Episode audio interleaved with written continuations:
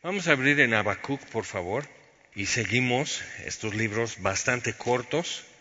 Eh, se llaman menores los profetas por el tamaño de lo escrito.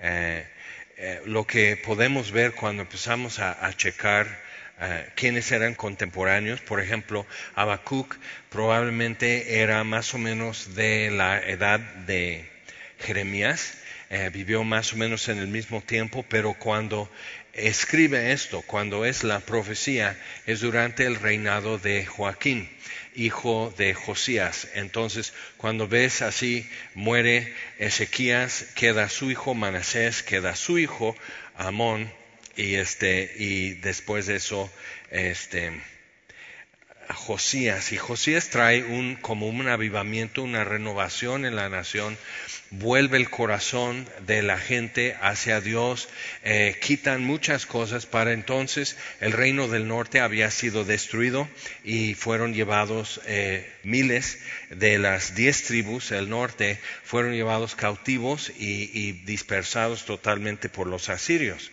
Entonces Josías con su celo por Dios, tan así quería erradicar la idolatría que fue a los lugares que ya no eran ni siquiera israelitas, que vivían muchos allí en, en, el norte, y este y fue a destruir también sus altares y, todo lo que eh, las reliquias y demás de idolatría. Entonces, este y encontró algo interesante Josías que había una profecía acerca de él por nombre que tenía ya 300 años esa profecía y con todo lo que habían abandonado en el norte no abandonaron eso, que hay una profecía contra este altar que hizo Jeroboam, el, el que puso el becerro de oro en Dan. Entonces Habacuc nace en ese tiempo, cuando todo eso se está dando, ve cómo el pueblo de Judá, el reino de Judá, va totalmente a idolatría eh, con la muerte de Ezequías y cómo Josías vuelve eh, en la nación a Dios. Entonces, en todo eso Habacuc lo está viendo. Muere Josías y otra vez va este, a la decadencia y van regresando a, a idolatría. Como, y, era una tontería, una necedad. Cuando, cuando te acuerdas cómo Dios trató con los asirios durante el reino de Ezequías. Entonces, viendo cómo, cómo era esto, Josías nace en un tiempo que ya eran tributarios ya a Babilonia. Entonces, eh, Asiria había sido para entonces este, como sojuzgado, Babilonia viene como en ascenso, eh, ganando más y más poder, pero todavía no es una amenaza como tal para Judá, pero sí tributarios. Y, eh, como tal, Josías entonces muere en batalla porque viene el rey de Egipto para como agarrar territorio y tener lo que es Judá y Moab y los reinos alrededor ya tributarios a Egipto y no a los caldeos, a Babilonia. Entonces, en todo ese conflicto y turbulencia, y el rey de Egipto le manda a decir, este no es tu pleito. Pero como Josías dice, lo que Egipto siempre ha sido el problema, en nuestra historia, entonces no, no puede pasar aquí.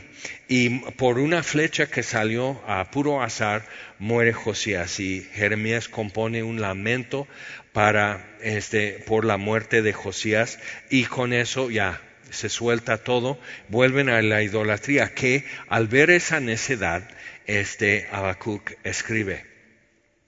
Entonces el, libro se divide en tres capítulos y podemos también casi poner un encabezado a cada capítulo. Número uno es versículo dos aquí, ¿hasta cuándo Jehová? Eso es su queja que, que él presenta a Dios, que ¿por qué permites esto? ¿Por qué permites que tan, que tan así el malo prospere? ¿Por qué permites injusticia? O sea, preguntas que nosotros le hacemos a Dios a cada rato también. ¿Por qué no interviene? ¿Por qué no hace algo? Entonces, en capítulo 2, Dios le da una respuesta. Y la respuesta es que aparece después en el Nuevo Testamento, en Gálatas, en Romanos, el justo por la fe vivirá. Entonces, muy importante para nosotros es eso, que como Pablo, por el Espíritu Santo, toma esta frase de Habacuc porque dice esto, esto va a tardar, va a ser para mucho después. Dios le está contestando a Habacuc una cosa, pero está dejando una pista para algo muy futuro. Entonces el justo por la fe vivirá. Y cuando lees en Hebreos 11, desde Abel, ¿ok? Por fe Abel, por fe Enoch, por fe Noé, por fe Abraham, Isaac, Jacob, Sara. Entonces va con, con, toda la historia de, del Antiguo Testamento lo que hicieron por fe. Por, por fe apagaron fuegos impetuosos, los amigos de Daniel. Cerraron la boca de leones, Daniel. O sea, todo lo que se hizo por fe, y el justo por fe vivirá. Entonces eh, termina el libro con una oración y termina este, ah, con, una declaración de confianza y gozo de parte de Habacuc. Entonces recibe su, respuesta de Dios. Entonces vamos a, a empezar en versículo 1, capítulo 1. Dice la profecía que vio el profeta Habacuc. Si te acuerdas en Amós, él fue enviado de Judá a Israel a profetizar y amonestarles. Entonces están diciendo, no, pues cállate, profeta. Y dice, yo no soy profeta ni soy hijo de profeta. Soy boyero, o sea, cuido ganado y cosecho higos silvestres. O sea, soy todo un campesino, no soy pro en esto de ser profeta. Entonces Habacuc dice que vio el profeta Habacuc o alguien puso ese título a su libro o él lo puso, entonces él se identifica como profeta y es único que lo hace. Los demás fueron reconocidos como profetas, entonces puede ser que Habacuc realmente eso es lo que hacía, era su oficio dentro del templo, todavía en Jerusalén, en tiempos que sí buscaban a Dios, y eso, o sea, consultabas para ver qué palabra tendría Dios. Entonces, eso es lo que vio pero comienza con lo que no ve, que es justicia, con lo que no ve es que Dios interviene, que Dios este, eh, detiene a los malos. Entonces la pregunta, ¿hasta cuándo, oh Jehová, clamaré y no oirás? Y daré voces a ti a causa de la violencia y no salvarás. ¿Por qué me haces ver iniquidad y haces que vea molestia? Es una buena pregunta. O sea, esto no, no, o sea, si tengo que ver esto, tú tienes que verlo también, Dios. Y, es una buena pregunta. o sea, si, yo puedo ver que esto es insoportable, ¿por qué lo soportas, Dios? Y, si tenemos esa tensión en nuestra vida el día de hoy, ¿por qué Dios no, no saca la mano a detener algo? ¿Por qué permite esto? ¿Por qué no actúa contra aquello? Entonces, ¿por qué me haces ver eso? Dice, destrucción y violencia están delante de mí y pleito y contienda se levantan. Por lo cual la ley es debilitada y el juicio no sale según la verdad, por cuanto el impío asedia al justo y por eso sale torcida la justicia. Suena conocido. Dice, mirad entre las naciones y ved y asombraos, porque haré una obra en vuestros días que aun cuando se os contare, no la creeréis, porque aquí yo levanto a los caldeos, nación cruel y presurosa que camina por la anchura de la tierra para poseer las moradas ajenas. Entonces Dios está diciendo, mira lo que estoy haciendo. Tú estás viendo como que, va de pique la nación moralmente, espiritualmente. Y, y Habacuc se acuerda, mira, hemos tenido esto, han habido buenos tiempos que, que como que el corazón de la nación era para buscar a Dios y ahora ya no. Entonces, ¿por, qué permites eso? y Dios está diciendo, ya quedó destruido el reino del norte y el reino de Judá ya se está sumiendo en idolatría. Entonces está escogiendo el mismo camino que llevó a destrucción para Israel. Entonces eh, Dios detén esto, haz algo. Y, y Dios eh, está contestando, yo estoy haciendo algo en tus días este, mira lo que estoy haciendo, levanto a los caldeos. Entonces Babilonia, que había sido un reino pequeño, conquistado y agregado a Asiria como provincia, en la debilitación de Asiria, Babilonia está tomando más y más control. Entonces ya se están poniendo como rivales y finalmente va a destruir eh, este Nínive y Asiria. Entonces lo que Jonás vio, lo que este Nahum vio, por ejemplo, lo que ya vimos fue cómo Dios va a juzgar a los asirios, pero Habacuc no lo ve y por eso pregunta. Dice, formidable es y terrible, de ella misma procede su justicia y su dignidad. Sus caballos serán más ligeros que leopardos y más feroces que lobos nocturnos. Y sus jinetes se multiplicarán, vendrán de lejos sus jinetes y volarán como águilas que se apresuran a devorar. Toda ella vendrá a la presa, el terror va delante de ella y recogerá cautivos como arena escarnecerá a los reyes y de los príncipes hará burla, se reirá de toda fortaleza y levantará terraplén y la tomará. Luego pasará como el huracán y ofenderá atribuyendo su fuerza a su Dios. Entonces Nabucodonosor de Babilonia, primero fue su papá que empezó a cambiar el equilibrio político y militar contra Asiria. Entonces cuando Nabucodonosor, que simplemente era como general del ejército, empieza a conquistar y por fin queda como rey en lugar de su padre, Nabucodonosor tiene que ver con el nombre de su Dios. Y cuando los de Babilonia conquistaron, sus, cuando agregaron como, como líderes y filósofos y científicos a su reino como Daniel, entonces cambiaron sus nombres y les ponen un nombre que incluye el nombre de algún dios de los caldeos. Entonces Marduqueo en el libro de Esther tiene que ver es su nombre con el nombre de un dios de los de Babilonia, Nabucodonosor, otro. Entonces cuando ves los amigos de Daniel, ahí están también sus nombres ya lo que decía, no, pues Dios es grande, Dios, Dios de Israel y todo eso, no, ya no. Entonces Daniel, que su nombre significa Dios es mi juez, le cambia el nombre, Baltasar. Entonces Bel, un Dios de los caldeos. Entonces, este atribuye su victoria y su fuerza a su Dios. Y entonces Dios dice, esto es lo que estoy haciendo eh, sí estoy haciendo algo, no me dormí, no estoy distraído, estoy levantando a los caldeos. Pero Habacuc no entiende por qué para castigar a Siria. Entonces, eso es la parte que no se ve. Por ejemplo, podemos ver en la historia del cristianismo, por decir en dos mil años, podemos ver cómo han habido imperios, como eh, Bizancio, por ejemplo, era la división, cuando creció tan extremadamente el imperio romano, lo dividieron en dos para administración, entonces quedó lo que es Europa con Roma en el centro y Byzantium, lo que es ahora Istambul, quedó como capital del, del, imperio oriental. Entonces, realmente Constantino ya vivía en Constantinopla, después fue llamado Istambul. Entonces, eh, eh, pero eso lo pusieron para poder gobernar mejor, mejor controlar tráfico por mares y por tierra y todo eso.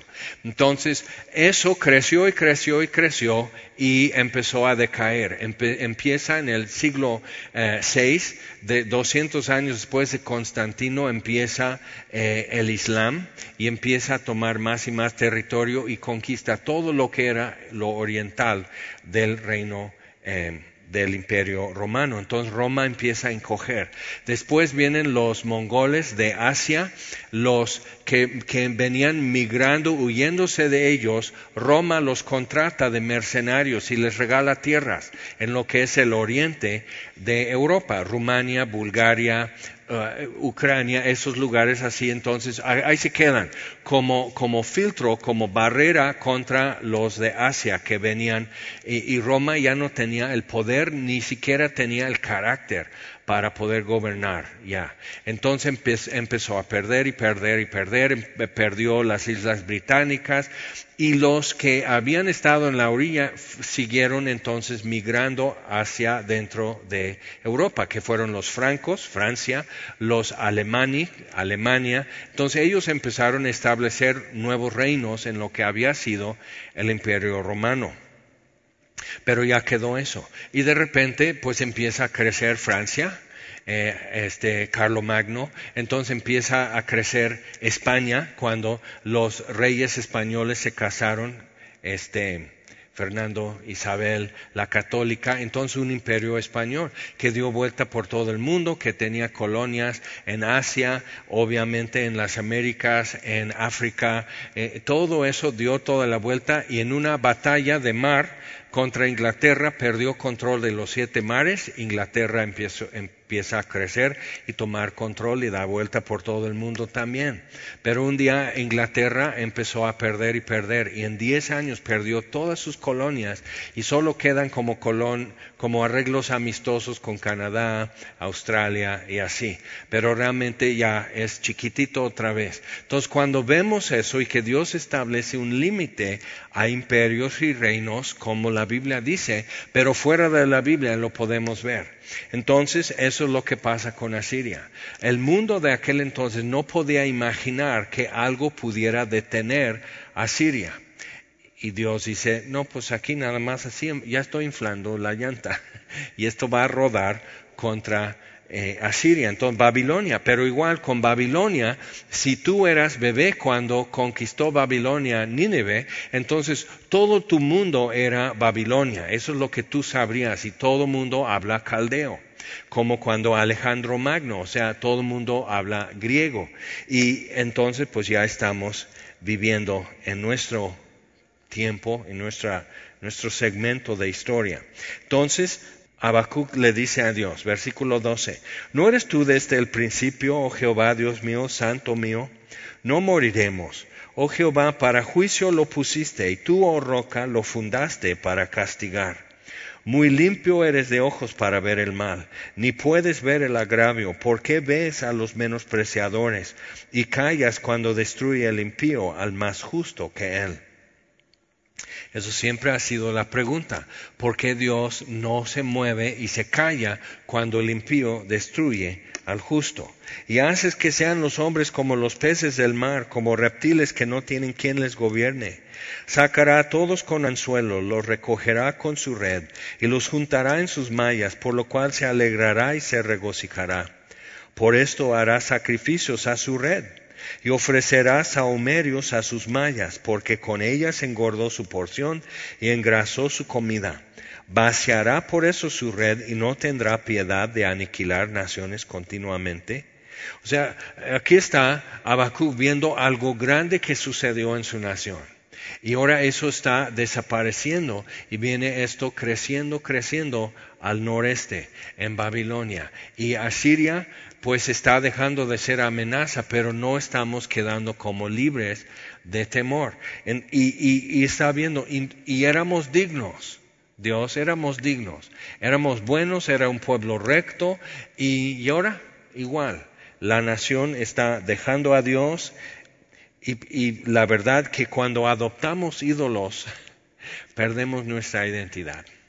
Y, entonces queriendo como ganar favor de los dioses alrededor, entonces si viene Moab contra mí, pero yo también sirvo a los dioses de Moab, entonces como que eso se cancela o sea, yo tengo puntos a favor y tienen puntos a favor, entonces pues ya cada quien por su fuerza y sin ayuda de su Dios. Y con esa mentalidad pensaban detener a los asirios y no funcionó. Y con esa mentalidad pensaban detener a los de Babilonia y no funcionó.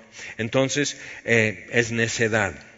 El último versículo de esta parte es capítulo 2, versículo 1, que ya queda Habacuc así todavía no resuelve. Él dice eso a Dios, Dios responde así, él sigue con la duda y dice, sobre mi guarda estaré, sobre la fortaleza afirmaré el pie.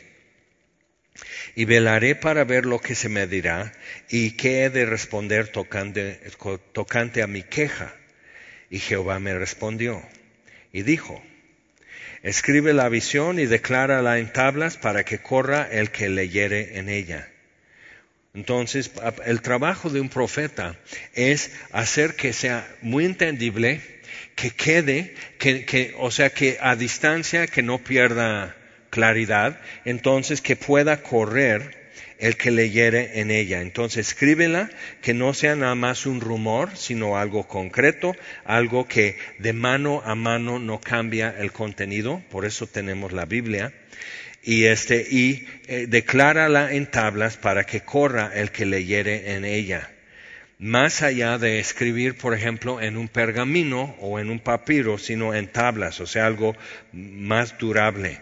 ¿Por qué? Versículo 3. Aunque la visión tardará aún por un tiempo, mas se apresura hacia el fin y no mentirá. Aunque tardare, espéralo, porque sin duda vendrá, no tardará. He aquí que aquel cuya alma no es recta se enorgullece, mas el justo por su fe vivirá. Entonces, eso es como él empieza a girar el argumento cuando Dios le responde. El justo por su fe vivirá. ¿Qué quiere decir eso en el contexto de Habacuc? Hemos entendido lo que quiere decir en Romanos cuando Pablo lo explica, que eso es la forma que Dios trata con nosotros. Él, gracia y nosotros, fe respondiendo a lo que Dios dice. Y si, ponemos, si nos ponemos a pensar, el problema humano nace en el huerto de Edén cuando Adán y Eva deciden no creer a Dios. Entonces, otra vez, lo que Dios ha dicho no me, no me basta. Y el cuya alma no es recta se enorgullece. Entonces, hasta vemos con las respuestas que Adán y Eva le dan a Dios que el orgullo ya está confundiendo su cabeza porque no saben contestar bien a Dios cuando les dice que han hecho. Entonces, más el justo por su fe vivirá. Lo que, lo que restablece y corrige el problema de incredulidad es otra vez lo que Dios ha dicho, basta. Entonces Jesús, el postrer Adán, contesta bien al tentador donde Adán no quiso o no pudo. Entonces, escrito está, escrito está, escrito está. Muy importante ver eso, el justo por su fe vivirá. Entonces, cuando eso es aplicado en Romanos, por ejemplo, es con eso que Dios ha declarado todos bajo pecado para poder tener misericordia de todos. Entonces, el que cree es salvo. Y, desde Romanos 1.16 que entonces el Evangelio es poder de Dios para todo aquel que cree, para salvación. Otra vez, pero creer qué? Lo que Dios ha dicho.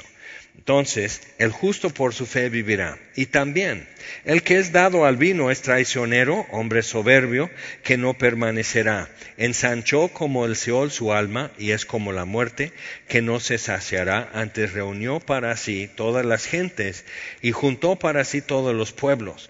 Entonces tomamos una frase de aquí de Habacuc y lo colocamos en Romanos y es toda la doctrina de salvación por fe. Y luego se reitera en Gálatas contra salvación por obras. Entonces podemos decir, pues ¿acaso eso dice? Pues en el Nuevo Testamento sí. Entonces, ¿qué es el contexto aquí de Habacuc? Que con esto Dios quiere que Habacuc quede satisfecho, que el justo por su fe vivirá. Versículo 5 los impíos van a seguir haciendo lo que hacen.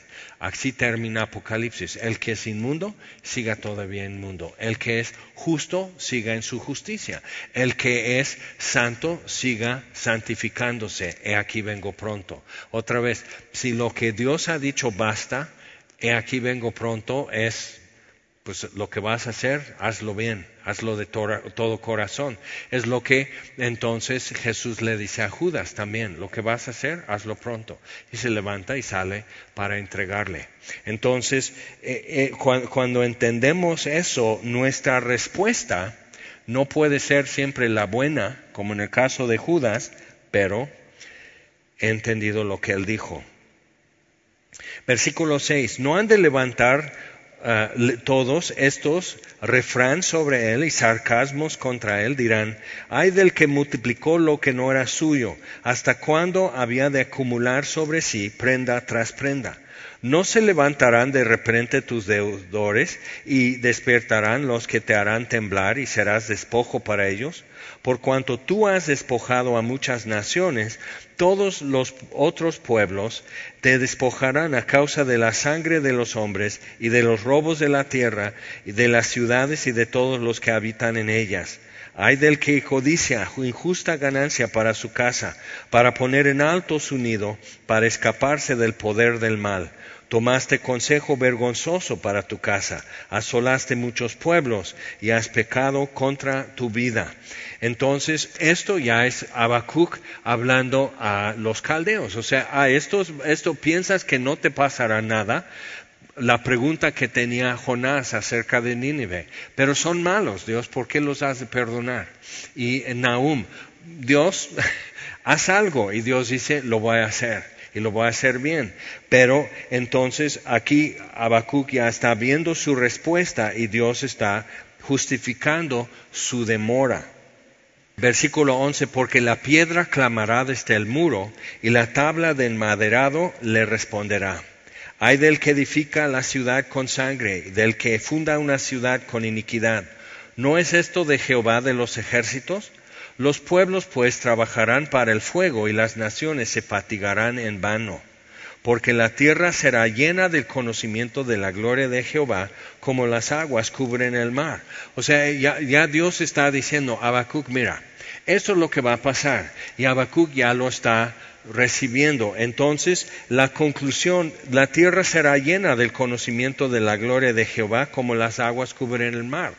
Pero si estás lejos del mar, no puedes apreciar la enormidad, lo inmenso del mar. Y es cuestión de perspectiva y de dónde estás parado. Y con eso Habacuc está dándose cuenta. Hay que, del, que da de beber a su prójimo. Hay de ti que le acercas tu hiel y le embriagas para mirar su desnudez. Te has llenado de deshonra más que de honra. Bebe tú también y serás descubierto. Entonces otra vez lo que Babilonia hizo a otras naciones le van a hacer. El cáliz de la mano derecha de Jehová vendrá hasta ti y vómito de afrentas sobre tu gloria. Muy gráfico. Porque la rapiña del Líbano caerá sobre ti y la destrucción de las fieras te quebrantará a causa de la sangre de los hombres y del robo de la tierra, de las ciudades y de todos los que en ellas habitaban ¿De qué sirve la escultura que esculpió el que la hizo? La estatua de fundición que enseña mentira, para que haciendo imágenes mudas confíe el hacedor en su obra. Hay del que dice al palo, despiértate, y a la piedra muda, levántate. ¿Podrá él enseñar? He aquí está cubierto de oro y plata y no hay espíritu dentro de él. Mas Jehová está en su santo templo, calle delante de él toda la tierra. Entonces Habacuc ya tiene descanso. Dios va a hacer algo, pero dice, va a demorar, y estoy haciendo una obra en tus días, estoy levantando a los caldeos, pero tú no verás el fin de eso. Entonces, el justo por su fe vivirá. Cree lo que he dicho. Entonces, en cada era, lo que Dios ha dicho hasta ahora es todo lo que necesitas creer. Nosotros ya hemos visto cómo Dios ya cerró el canon bíblico y tenemos de Génesis a Apocalipsis y todo eso es suficiente para saber qué pensar, cómo vivir y qué esperar. Ahora vamos capítulo 3, es la oración del profeta Habacuc. Oh Jehová, he oído tu palabra y temí Oh Jehová, viva tu obra en medio de los tiempos. Otra vez el deseo de ver lo que ya iba pasando de Josías eh, y en los días del hijo de Josías, cómo se volvieron a idolatría. En medio de los tiempos, hazla conocer. En la ira, acuérdate de tu misericordia. Esto es una oración que tengo siempre acerca de México. Han habido buenos tiempos en, lo que el Evangelio ha sido predicado en México, en donde se ha, se ha abierto camino y hemos podido ver la mano de Dios en cosas fenomenales. Y nuevamente estamos viendo esto después de como 20 años de dar vueltas y hacer excursiones y, ver cosas interesantes, pero realmente no avanzar en cuestión de que gente esté conociendo, como dice, eh, cubriendo la tierra como las aguas cubren el mar.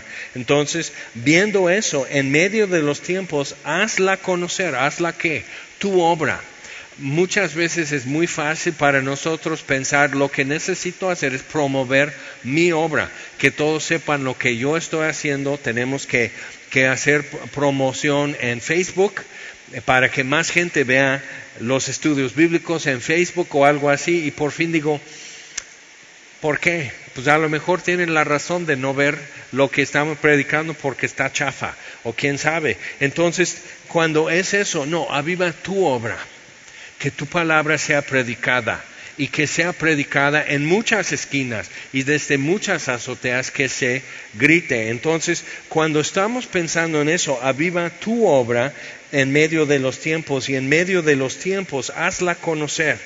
En la ira, acuérdate de la misericordia.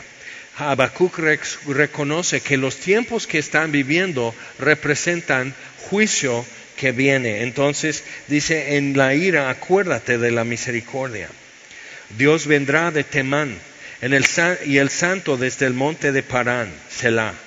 Su gloria cubrió los cielos y la tierra se llenó de su alabanza. Eso ya es una visión del futuro en su oración. Y el resplandor fue como la luz, rayos brillantes salían de su mano, allí estaba escondido su poder, delante de su rostro iba mortandad, y a sus pies salían carbones encendidos. Se levantó y midió la tierra, miró e hizo temblar las gentes. Los montes antiguos fueron desmenuzados, los collados antiguos se humillaron.